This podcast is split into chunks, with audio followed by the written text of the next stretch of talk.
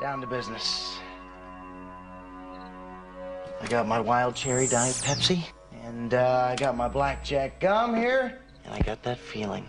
Mm, yeah, that familiar feeling that something rank is going down out there. Oui, non, non, vous vous trompez pas, il s'agit bien d'une apostrophe. Hein. Voilà, je m'adresse à vous, chers spectateurs. Don't ever feed him after midnight. She's alive! Alive!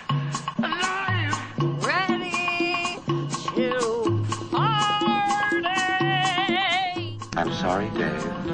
I'm afraid I can't do that. I'm a man? Well, nobody's perfect. Qu'est-ce que c'est faire C'est pas quoi faire. Les acteurs sont à l'aise dans leur personnage, l'équipe est bien soudée, les problèmes personnels ne comptent plus, le cinéma règne. Vers l'infini Bonsoir à tous, quel plaisir de vous retrouver pour ces festivités. Cannes, c'est fini, le soleil est de retour, la scène a redescendu, le reste de la France est inondé, et nous, on va vous inonder d'amour. Avec Loving de Jeff Nichols, puis un petit florilège de ce qu'on a vu au CEFF et qui promet d'être très croustillant. On a vu pour vous Viner, on a vu Kate Place Christine, Maurice from America, Author, et on a quelques autres petites perles dont on va vous parler, et c'est tout de suite dans Extérieur Nuit.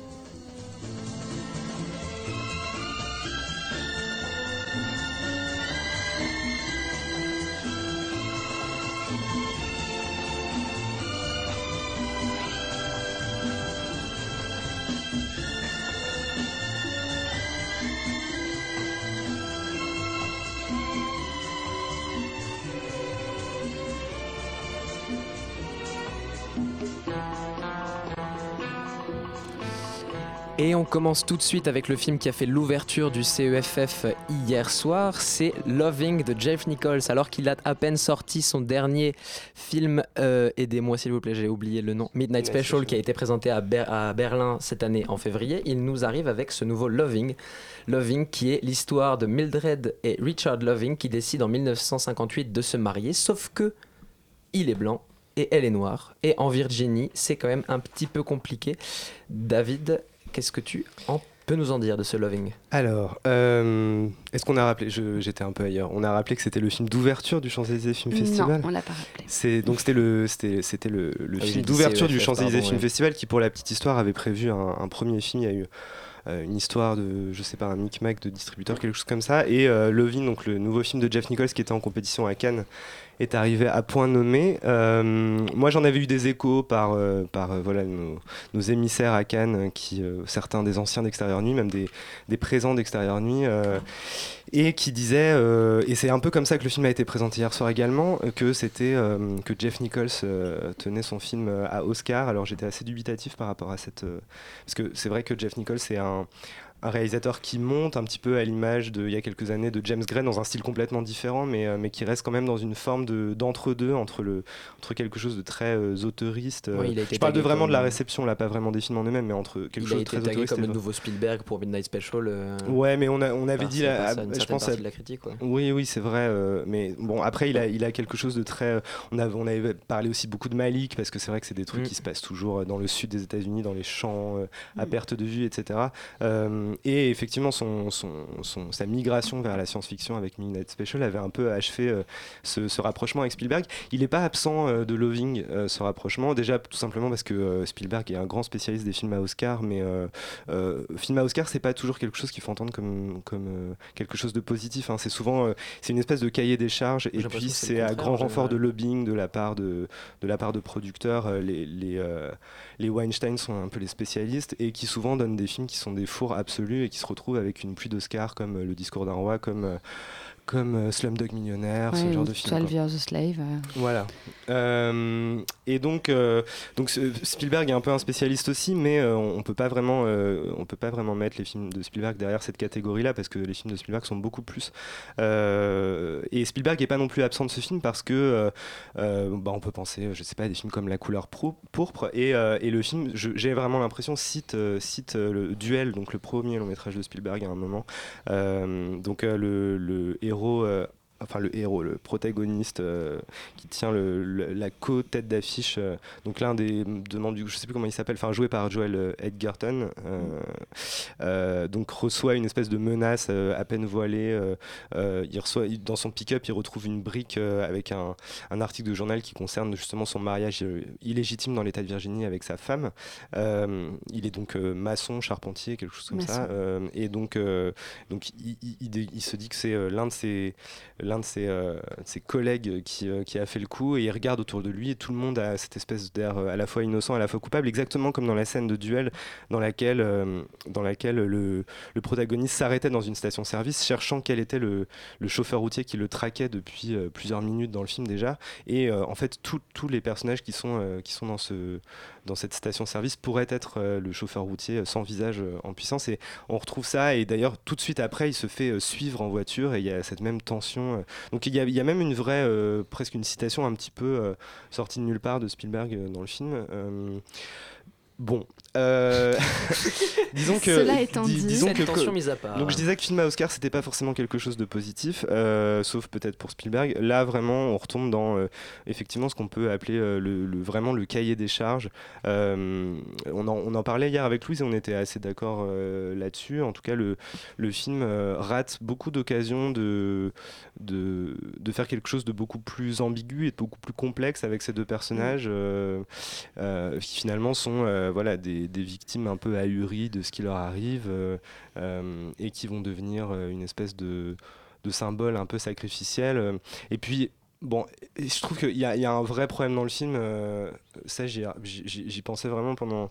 Enfin, hier, euh, tout de suite après la projection, c'est euh, que le, film va jouer en permanence sur une espèce de violence qui, pourrait affleurer à n'importe quel moment.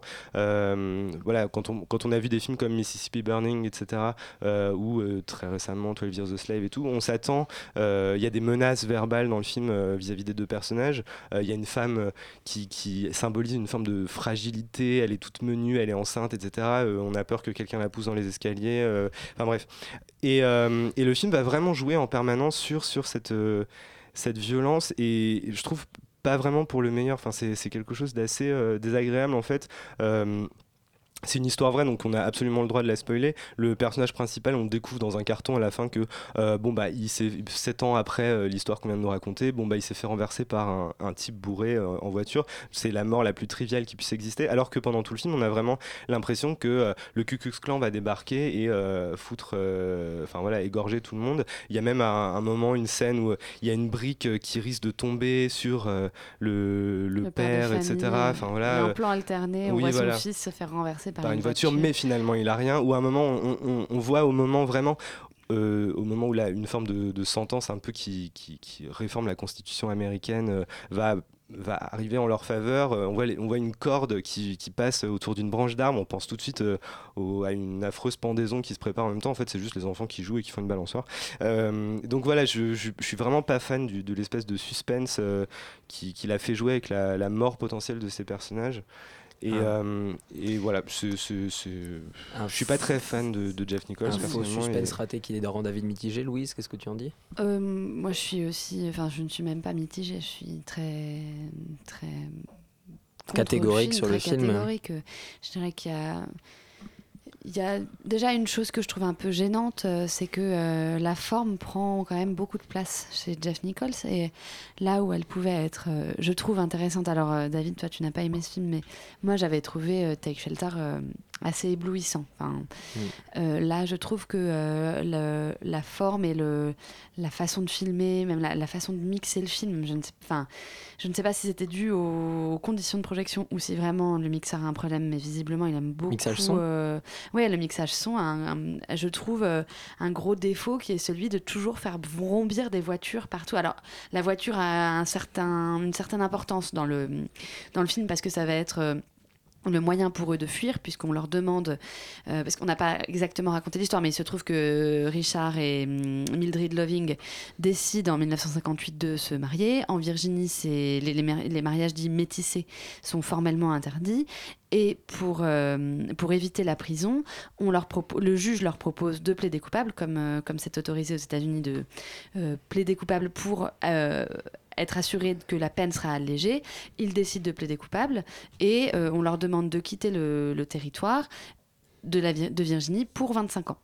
Euh, et, euh, et donc, en fait, à partir de là, euh, ils vont être en exil à Washington, chez, des, chez, des, chez des membres de, la famille un peu éloignés de Mildred, et ils vont n'avoir de cesse que de vouloir rentrer au bercail. Donc, des allers-retours incessants avec la voiture, enfin bon, voilà.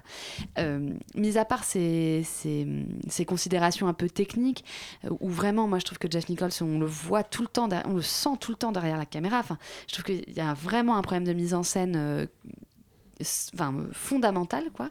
Mis à part euh, ce problème très hum, formel, je trouve aussi qu'il y a un problème dans, dans le film, c'est-à-dire que la première partie est consacrée à montrer ces gens-là qui sont totalement accablés parce qu'ils sont en train de vivre ce qu'on pourrait comprendre très aisément, c'est-à-dire qu'on ne leur permet pas de s'aimer, ou en tout cas de- on ne leur permet pas d'officialiser leur union, et une seconde partie où tout à coup Mildred va euh, prendre conscience de sa situation euh, grâce à, euh, aux, aux manifestations, aux manifestations contre les lois raciales qui ont, qui ont eu lieu au début des années 60.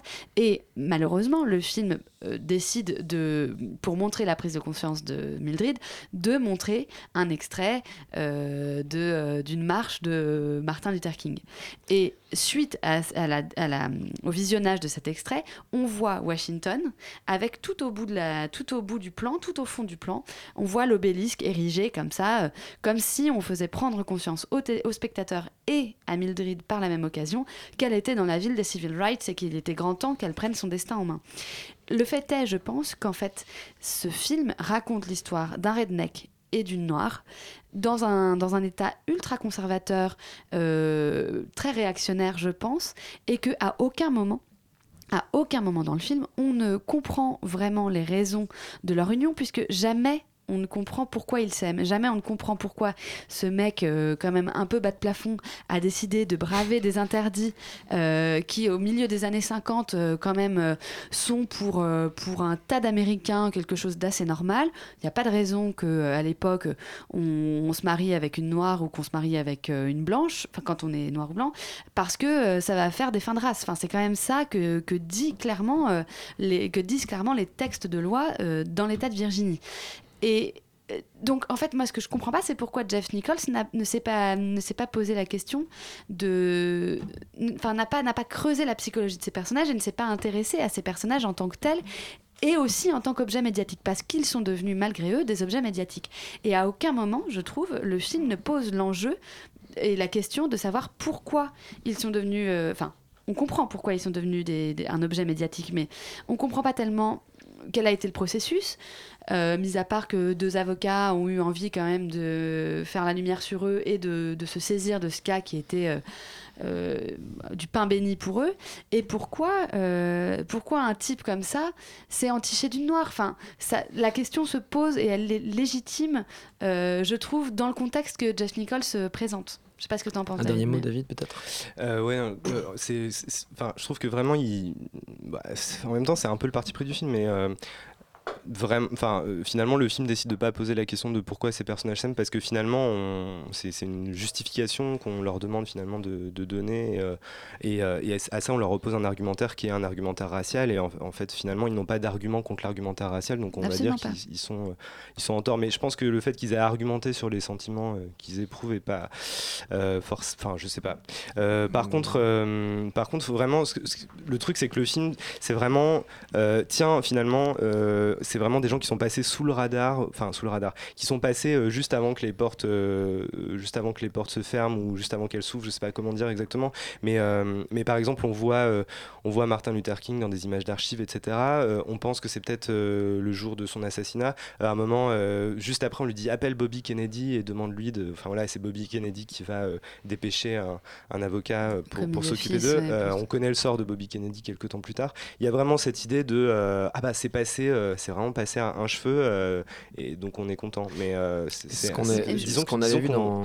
le, le- le film épouse complètement d'une certaine manière un, un point de vue très, euh, ouais, enfin un angle très très fermé des personnages sur, euh, sur même leur propre situation, qui se rendent même pas compte de, de- de l'espèce d'engrenage dans lequel ils sont. Et, euh, Ce qu'on avait vu voulais- dans, les, dans Midnight Special et dans beaucoup du cinéma de Jeff Nichols, c'est que c'est quand même un cinéaste de l'espoir. J'ai pas l'impression qu'on ressente ça euh, dans, Oh. votre vision du, dans votre vision de Loving. Est-ce que Si, ça... parce que c'est tellement mièvre qu'en fait si. Parce que mais- dans Film à Oscar, il y a ça Moi, aussi, je, voulais pas du tout peu, dire mais- que je voulais pas du tout dire qu'il devait être- que, que ces deux époux devaient être les porte-drapeaux de la hum, du combat du combat contre le racisme et la ségrégation. Hein. C'est pas du tout ça que je voulais dire, mais je dis justement qu'au contraire. Ils, ils ne sont pas là-dedans, ils ne sont pas dans ce combat, et ça aurait été intéressant, je pense, de Qu'il le soit, justement. pas qu'ils le soient, parce qu'ils euh, visiblement ils ne l'ont pas été au cours de leur vie, mais pourquoi Jeff Nichols s'est pas emparé de ce sujet-là en se disant bah voilà euh, qu'est-ce qui- qu'est-ce qui fait qu'ils ont quand même euh, lutté envers et contre tout alors que ils n'étaient- ils- leur discours n'était pas politisé. Enfin moi je trouve que c'est vraiment une question qui m'est venue en voyant le film quoi. Je- Enfin David je sais pas ce que tu en penses mais Bah non, j'en pense rien de plus. hein. J'aime pas beaucoup Jeff Nichols. Mais disons que bon voilà, c'était un bon film d'ouverture. Cela dit, il y a beaucoup de gens qui étaient contents de voir ce film qui va sortir, je crois, en janvier, février oui il 2017. va, il va arriver tard sur nos Donc, écrans donc c'était euh, un- voilà. une chance Il y a de beaucoup de gens voir, qui mais- aiment beaucoup Jeff Nichols et qui ont beaucoup aimé euh, Le redneck a ses raisons que la raison ignore et extérieur de lui on l'ignore encore. Pourquoi ce Loving a fait autant de, euh, de débats? On va poursuivre avec maintenant une revue de presse que nous a concoctée Louise sur le festival Nollywood qui avait lieu jusqu'à hier à l'Arlequin. Louise, qu'est-ce que tu peux nous en dire? Oui, euh, c'est vrai que on on a on a on n'a pas parlé la semaine dernière de ce de ce festival, mais ça a été l'occasion pour euh, une partie des, gens qui font Hollywood aujourd'hui de, venir à Paris et de, de présenter un film euh, qui est qui s'appelle The CEO et qui dénote un peu dans le paysage de la production nollywoodienne en ce moment puisque c'est un un un film à très gros budget. Donc je vais je vais vous lire, enfin je vais vous lire, je vais vous lire des extraits d'un article du Monde euh, qui raconte un peu euh, le, le- le- le périple euh, de, ce, réalisateur-producteur nigérian. Donc c'est Johan Tilwin qui est un envoyé spécial à Lagos au Nigeria qui a fait une espèce de petit... de petits, comment dire, de petits reportages. Euh, il écrit euh, À l'avant d'un Airbus ayant décollé de Lagos à minuit et en route vers Paris, le réalisateur nigérian Kunle Afolayan ouvre une bouteille de whisky puis brandit son smartphone pour un nouveau selfie. Le voilà immortalisé ce mercredi 1er juin à 10 000 mètres au-dessus du Sahara, au, au bras de créatures en robe de soirée et de hipsters en smoking. Cheveux courts en jaune, la présentatrice de Hip TV l'une des centaines de chaînes nigérianes, enchaîne les questions, un verre à la main, le micro dans l'autre. Un New Nollywood qui se rêve en nouvelle vague qui déferle façon de tsunami, s'interroge Johan Tilwin. Nollywood est aujourd'hui la deuxième industrie de cinéma après Bollywood en Inde, avec près de 2000 films par an, d'interminables navets pour la plupart, dont la fabrication ne coûte guère plus de 10 000 dollars. Première semaine, on tourne, deuxième semaine, on monte, troisième semaine, on se dépêche de vendre les DVD car les copies piratées débarquent la quatrième semaine. Notons tout de même, euh, même si Johan Tilwin euh, résume à, grands traits, que le poids économique de la production euh, nollywoodienne est évalué à 6 milliards de dollars et constitue aujourd'hui le, constitue euh, le, deuxième, le deuxième employeur du pays après l'agriculture. Euh, les films de Kunle Afolayan dépassent le million de dollars, c'est ce que je vous expliquais tout à l'heure, et son ambition à ce réalisateur n'a pas de limite. Le réalisateur que le New York Times s'était empressé en 2012 de surnommer le Scorsese de Lagos s'empare du téléphone de bord pour une annonce qui fait sursauter les voyageurs assoupis. Bienvenue sur mon vol, je suis Kunle Afolayan, je, je voulais vous saluer, vous remercier et vous présenter les acteurs de mon dernier film de CEO. Sa voix trahit l'alcool mais déclenche les applaudissements de ses invités, une centaine d'artistes, producteurs, d'hommes d'affaires, jet-setters de Lagos sans aucun égard pour les autres passagers découvrant qu'ils ont embarqué pour une aventure cinématographique. Une voyageuse japonaise éreintée ose une plainte, en vain. Kunle Afolayan et son équipe ont pris le contrôle. Depuis quelques années, le cinéma nigérian franchit un nouveau cap, synonyme de meilleure qualité de production, d'images léchées, de dialogues bien construits, et de plus en plus, ce cinéma venu de la première puissance économique d'Afrique se fond avec les cinémas d'autres pays du continent, précise Viviane Forso- Forson dans un article du Point qui concernait le même sujet. Euh, et, et, à Afolayan de poursuivre. Dès que j'ai une idée de film, je réfléchis aux marques que je peux intégrer dans le scénario et comment lever des fonds. J'assume pleinement le fait de faire du business de l'art. Kun- Kunle Afolayan a fait des études d'économie avant de rejoindre la New York Film Academy. Ce qu'il déteste avant tout, s'interroge euh, le journaliste, ce sont ces cinéastes africains francophones qui demandent de l'aide et suivent à la lettre des modèles de financement européens. Ce sont des mendiants, dit-il. Ils attendent parfois 5 ans pour finir, par faire un film africain pour occidentaux qui sera vu par 15 personnes au FESPACO de Ouagadougou. Moi, j'ai pas le temps. Quand j'ai l'idée, the show must go on, précise-t-il. Dans un article de RFI.fr, le, le journaliste Siegfried Forster rapporte les propos du réalisateur lors de la projection de son film en ouverture du festival, donc mercredi dernier. Euh, le, réalisateur avait indiqué Le message du film est que l'Afrique devrait regarder la richesse existante à l'intérieur du continent. Nous ne sommes pas notre propre problème, nous avons des forces extraordinaires et quand nous sommes réunis, nous sommes plus forts que toutes les mauvaises forces extérieures. Construisons ensemble une, une Afrique meilleure. Ambassadeur d'Air France et de Peugeot au Nigeria, poursuit Johan euh, Tilwin, Kunle Afolayan joue le jeu de la publicité. Dans The CEO, on voit des avions Air France au décollage et à l'atterrissage, ainsi que le logo en gros plan du constructeur automobile français. Et alors, ce n'est pas moi qui cherche les sponsors français, ce sont eux qui viennent à moi, dit-il. The CEO, c'est 2 millions de dollars et des tournages en Côte d'Ivoire, au Nigeria, en Afrique du Sud et en France. Moi, je réalise des films, je dois générer de l'électricité pour les tourner, innover dans la distribution, chercher des sponsors. Euh, il ajoute Avant et encore maintenant, dans certains festivals de cinéma, lorsqu'ils invitent un Africain, c'est comme s'ils lui faisaient une faveur. Alors, alors, quand on me donnait le micro, je leur disais que je voulais faire des films, être très riche et me déplacer en jet privé.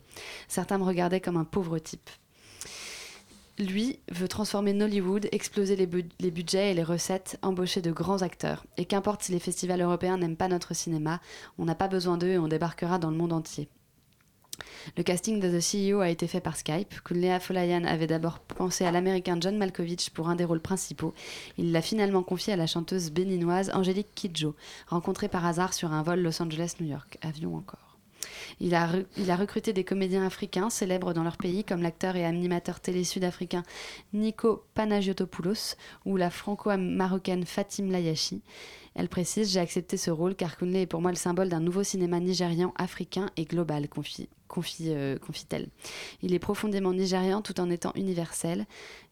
Il a tout compris au local, donc contradiction glo- globale et locale, et incarne cette nouvelle génération d'artistes, d'artistes africains fiers et déterminés à présenter une autre facette du continent, réaliste et urbaine, ajoute-t-elle. Et Forster de conclure, dans l'article de RFI.fr, reste la question fâcheuse de l'argent qui renvoie à un financement très peu panafricain de ce film doté d'un budget trois fois plus grand qu'un film de cinéma normal, normal au Nigeria. Manque de subventions nationales.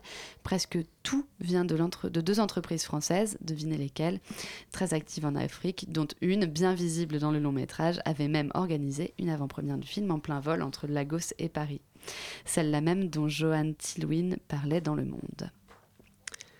Et merci Louise pour cette mise en lumière du cinéma musclé de Kunle Afolayan et d'une industrie qui est malheureusement un peu trop méconnue. Est-ce que tu peux simplement rappeler le nom du festival qui avait lieu Euh, je ne sais pas quel est le nom du festival. C'était pas le festival du cinéma nigérian ou du Nollywood. Eh bien, Euh, on voilà. revérifiera ça pour vous, le du- festival du Nollywood. Mais, euh, mais enfin, The CEO a eu euh, plutôt de bonnes critiques et il devrait sortir en France euh, le 15 juillet. Donc euh, voilà. Très bien, on attend ça avec euh, impatience. c'est une première percée euh, de ce cinéma en France parce que je suis pas sûre qu'il y ait beaucoup de cinéma nigérian qui, qui sortent euh, sur Bah les écrans ouais. français.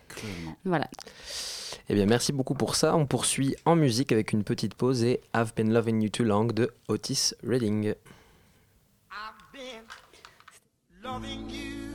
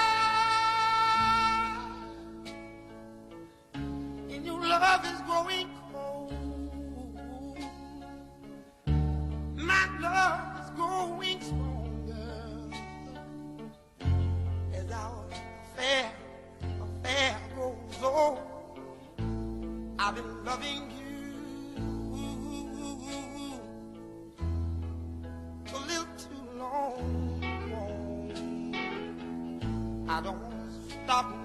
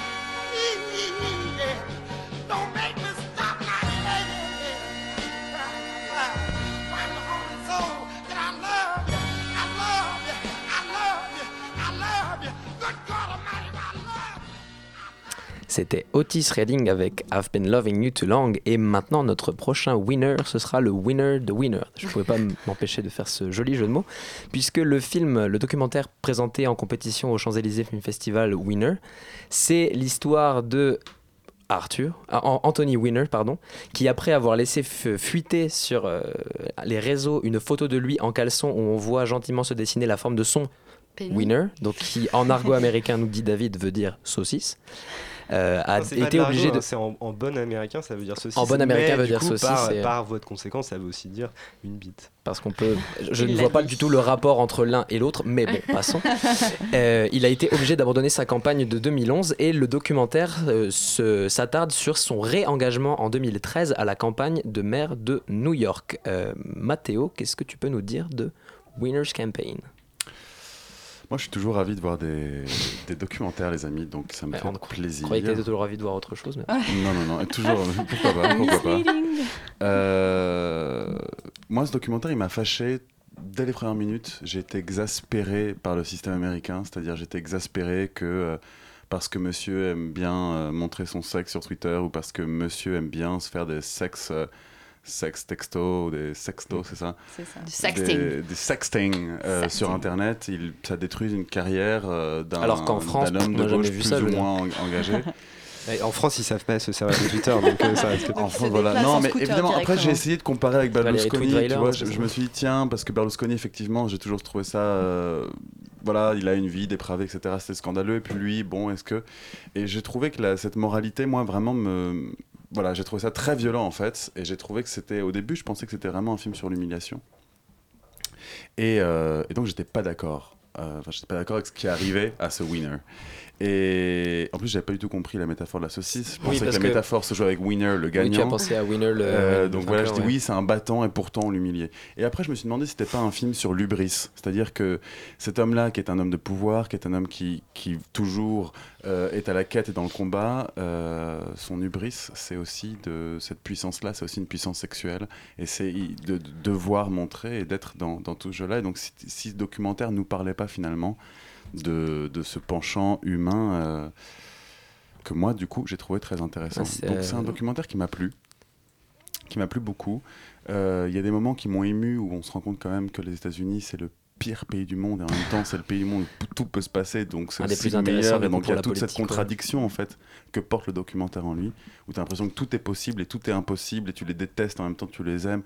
Donc, je sais pas. ça- Ce ça film où la maman de Anthony Winner est dans son de bureau fil. de campagne et passe des coups de fil Ouais. pour Ouais, lui. et dit hello, moment, this euh, is uh, Anthony with his mom.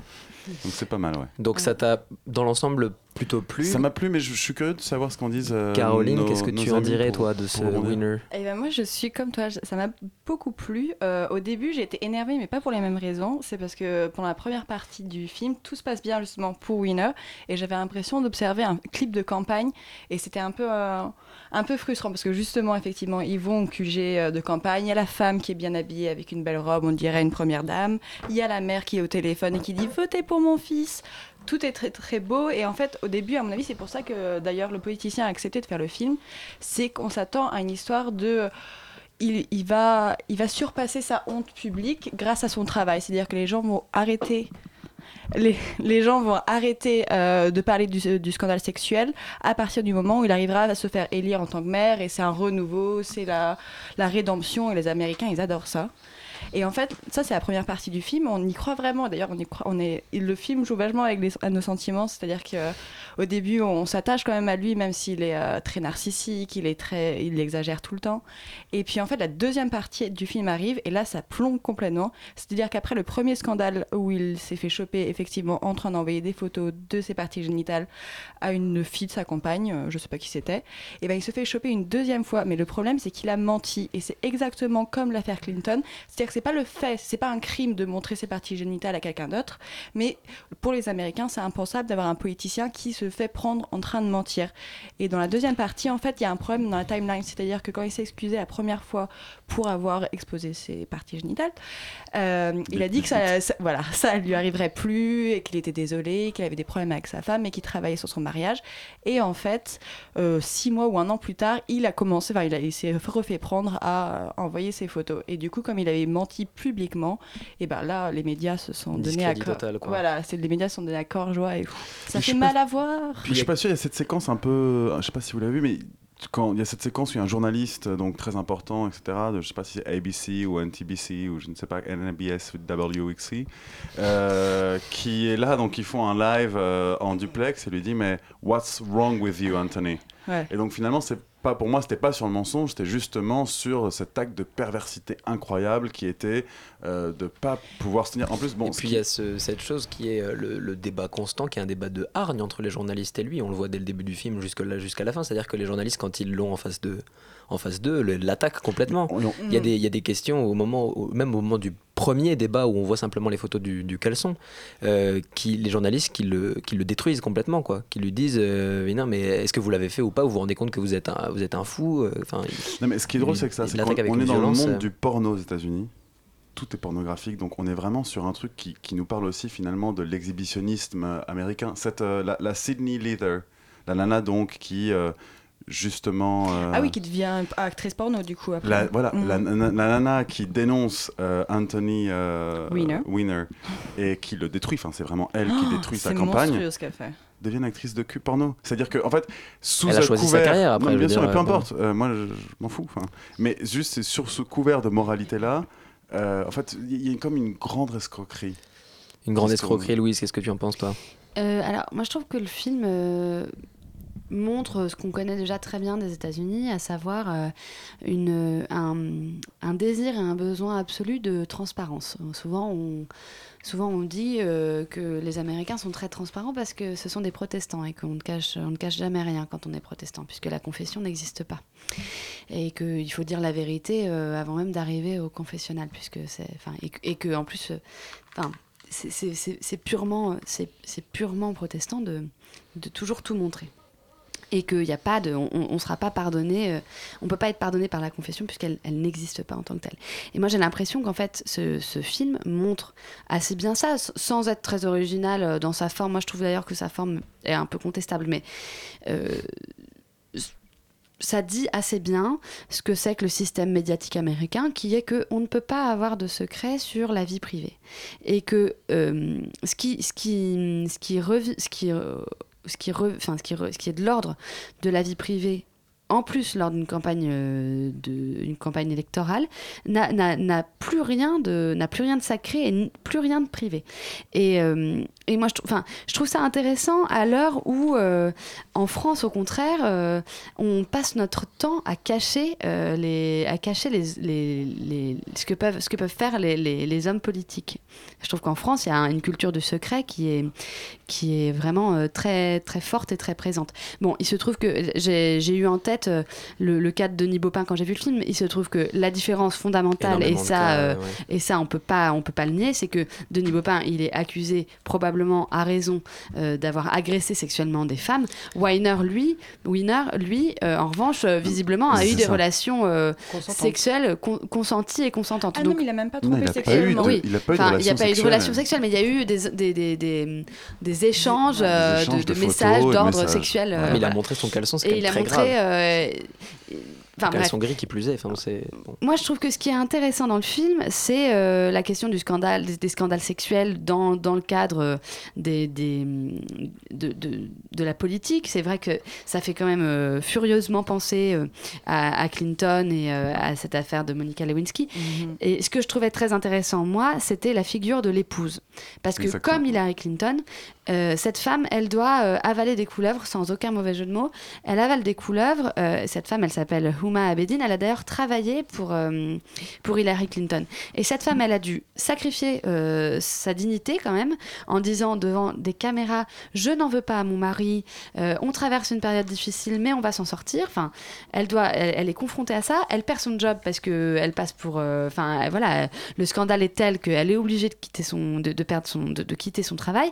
Et, et je pense que le film aurait gagné beaucoup en force et en puissance s'il s'était concentré sur cette figure sacrificielle qu'est l'épouse qui malheureusement est tout le temps en retrait et n'a jamais pu euh, dire merde à son mari alors que elle, euh, elle, elle supporte toutes ces conneries. Enfin parce que clairement, non mais je suis Non, désolée, mais mais c'est quand même. faux. Non mais horrible, ce qui est insupportable dans ce film, c'est de voir un mec aussi inconséquent et aussi égoïste. Enfin, il ne pense qu'à lui. Il sait qu'il a fait une boulette, il l'a, il l'a reproduit, mais deux ans plus tard.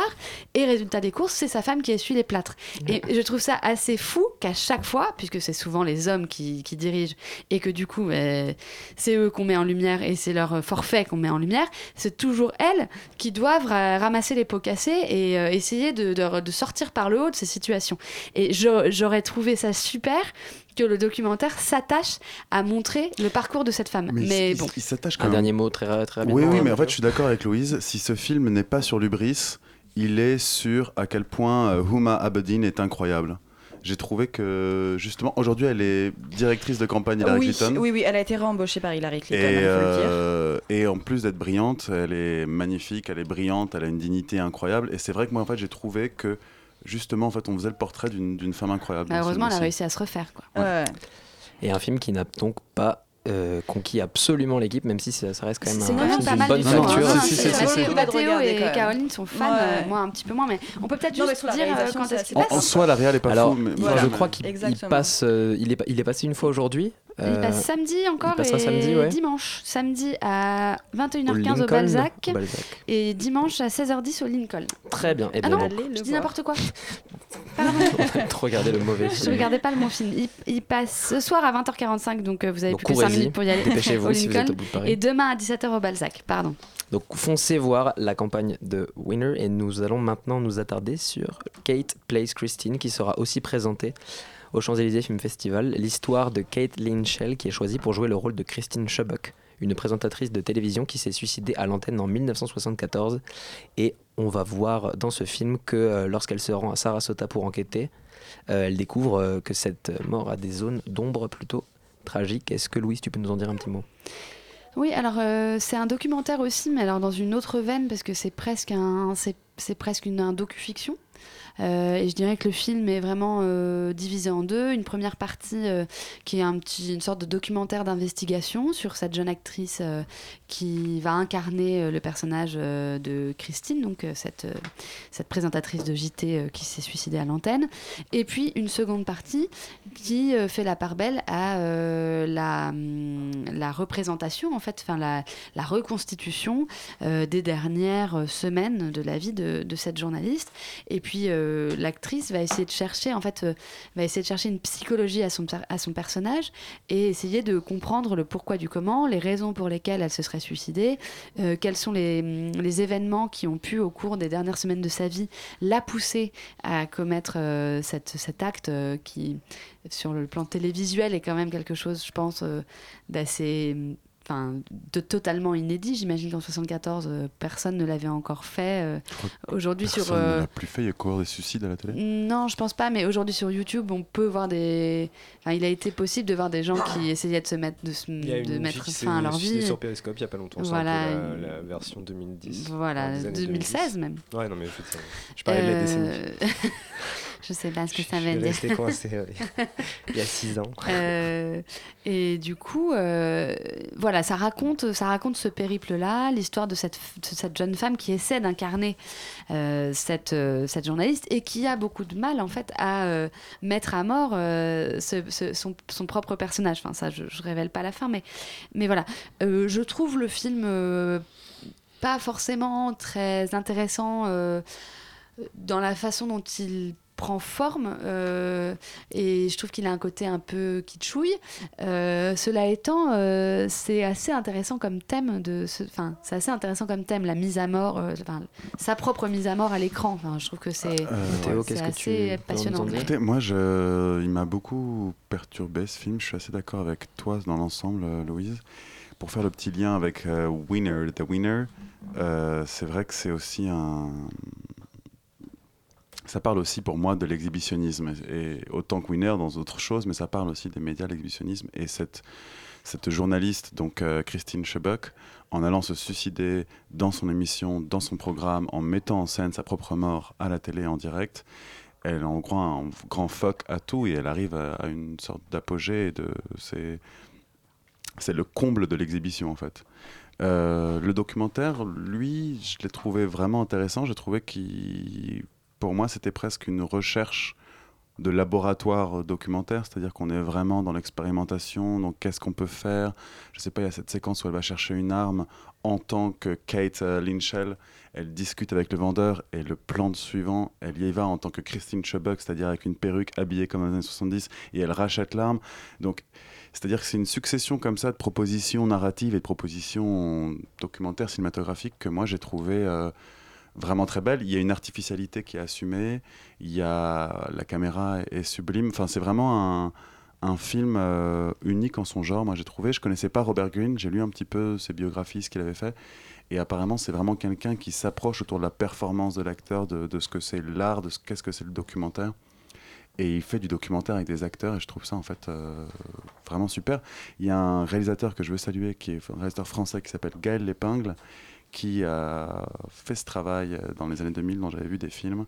Et, et c'est toujours très intéressant de voir comment le documentaire s'approprie la, la comédie et la performance. En fait, j'ai trouvé ça intéressant pour ça. Ouais, c'est vrai que ça ressemble à une... C'est vrai que ça, ça a des airs de performance, absolument. Puis l'actrice est quand même assez, un- assez intéressante. Enfin, Elle est géniale. ouais, elle a, elle a un truc euh, assez fort quoi, dans, dans sa quête de euh, psychologie du personnage. Et elle dit à un moment euh, je, ne, je ne peux pas.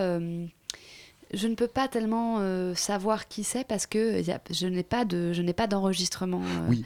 de cette femme et surtout il n'y a plus aucune archive de ce moment de, de ce moment télévisuel ça, ça a disparu des archives ouais, carrément. Alors, juste, juste pour conclure, quelque chose qui, m'a beaucoup marqué, c'est à toute fin du film. Donc, finalement, on s'approche du moment fatidique. Elle va euh, se suicider.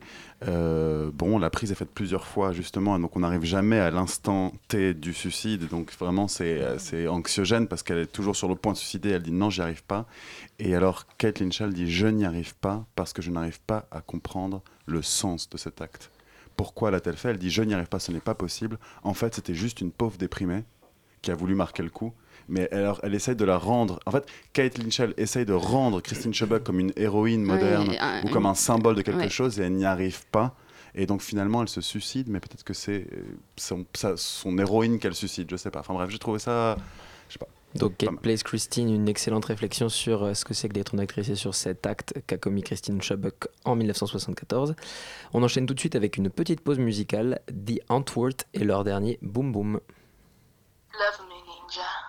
Love me everywhere. Even in my boom. Even, even in my boom. Even in my boom. Even, even in my boom. Even in my boom. Even, even in my boom. Even in my boom. Even, even in my boom.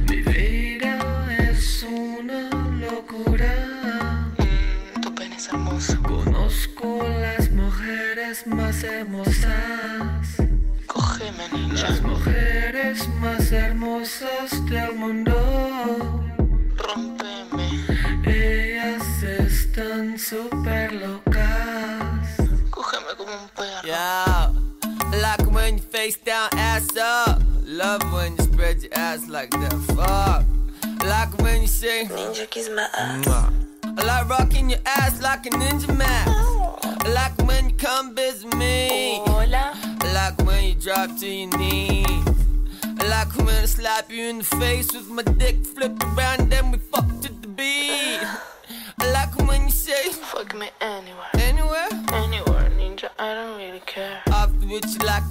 snuggle like a teddy bear. Bed wet, legs spread, big mess everywhere. Even in my boom. Even, even in my boom. Even in my boom. Even, even in my boom.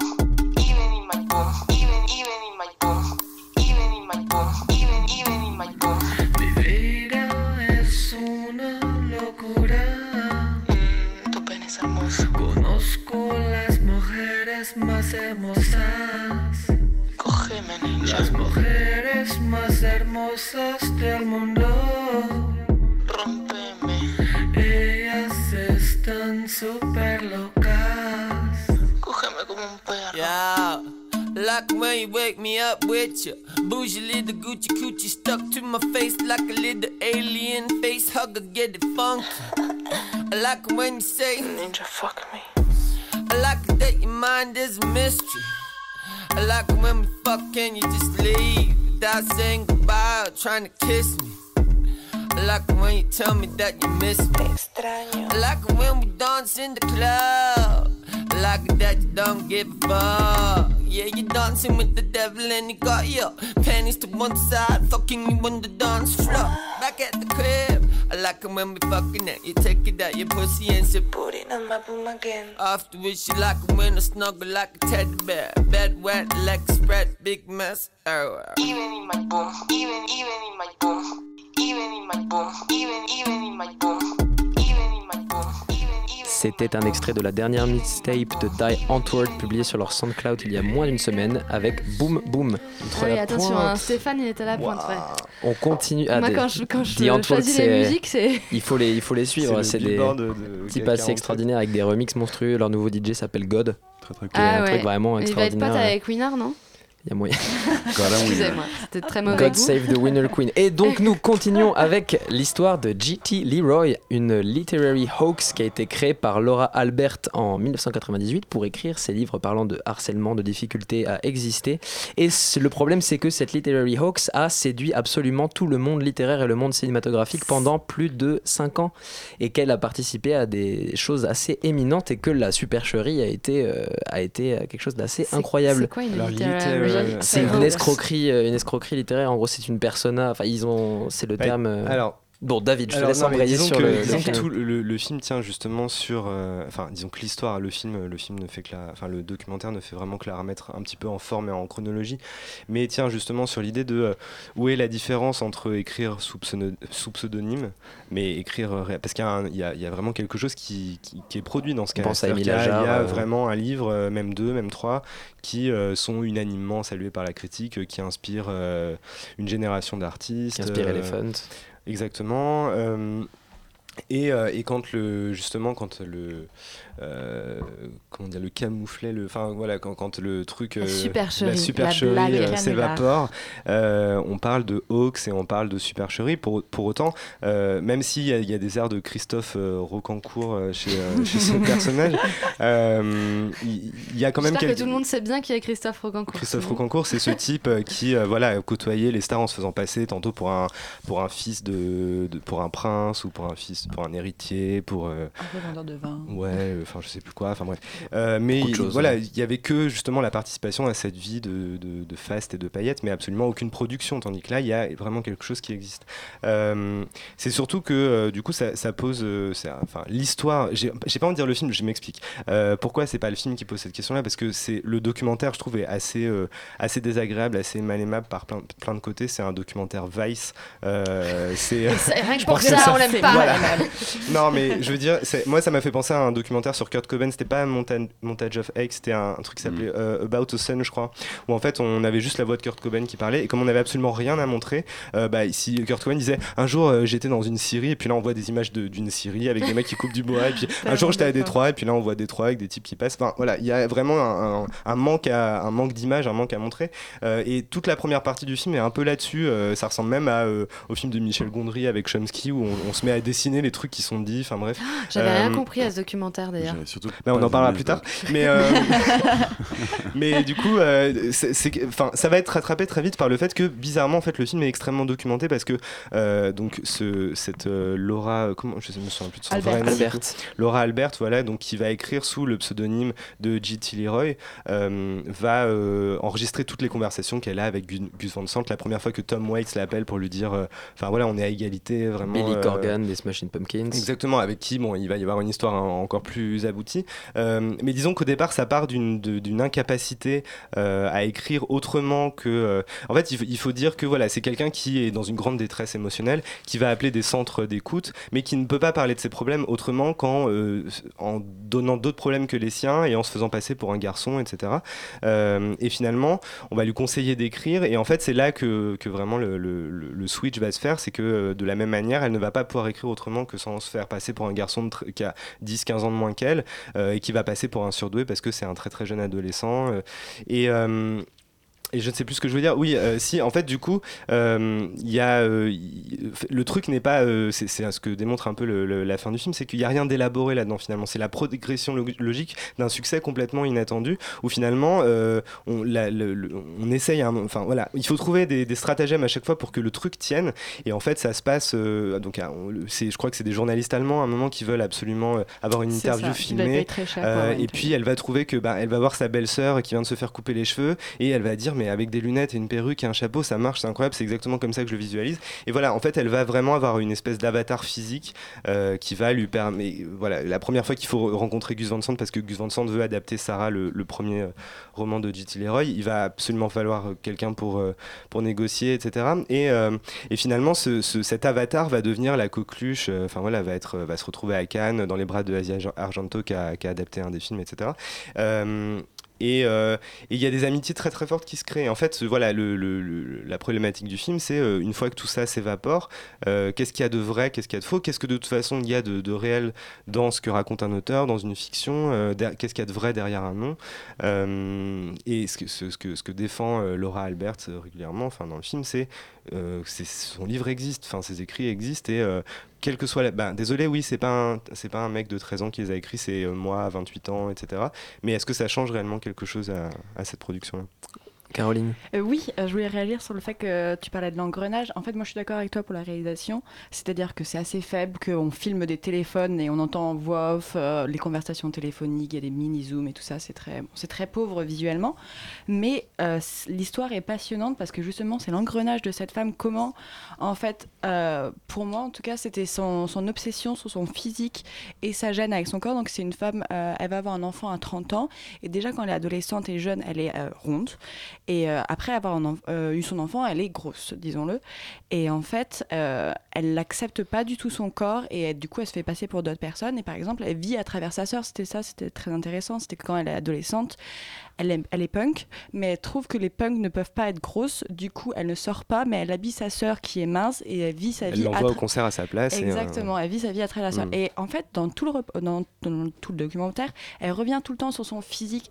Et là, au fait, au fur et à mesure, son personnage, euh, J.T. Leroy, commence à s'effacer, elle commence à devenir elle-même quand elle perd du poids et quand elle commence à trouver une valeur à sa personne dans son physique. Donc c'est vraiment spécial. Euh, mais c'était très intéressant.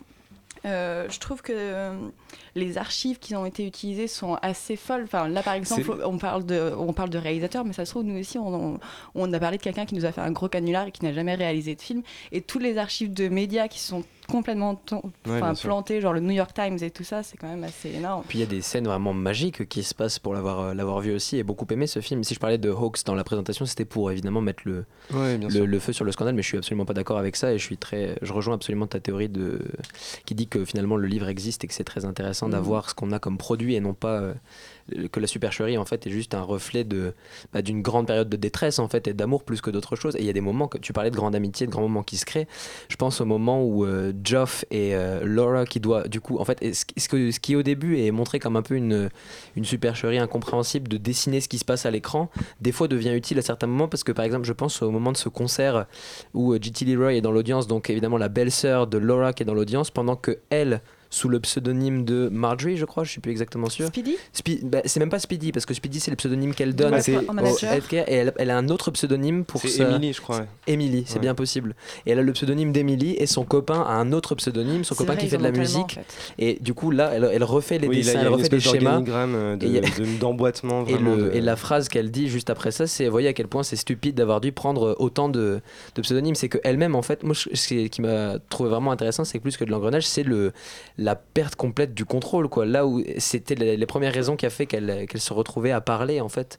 Euh, sa première raison était un besoin de parler parce qu'elle justement elle avait l'impression de perdre le contrôle et que c'est exactement ce qui se passe tout le long du film c'est à dire qu'elle est complètement perdue quoi et même dans son élaboration c'est plus une, c'est plus un je sais pas c'est urge le mot quoi c'est vraiment un besoin de se sortir euh, à tout prix du merdier dans lequel elle se fout. Et plus ça avance et plus elle Plus se elle- rajoute des, des couches personnages en plus. sur, euh, sur ce truc là et c'est vrai que le, je trouve que les moments de fin sont extrêmement beaux. Les, les- les derniers moments du film justement quand on a le moment où la, la belle-sœur parle à la caméra euh, le réalisateur lui pose la question euh, pourquoi vous pensez que les gens l'ont cru? Et elle le regarde interloqué et, ce qui se lit dans ses yeux c'est ben, pourquoi tu penses qu'il l'aurait pas cru? Enfin tu Oui, il suffit de Elle- dire tu c'est vois moi la- qui ai écrit un livre pour que. tu pour vois la, enfin, la- personne ne les gens décontenancés quoi c'était euh, Justement, c'est ce qui est intéressant, c'est qu'on parlait de transparence et, et tout ça tout à l'heure par rapport aux, autres Ah oui, documentaires. là, on est vraiment dans, médias, dans, là, ouais.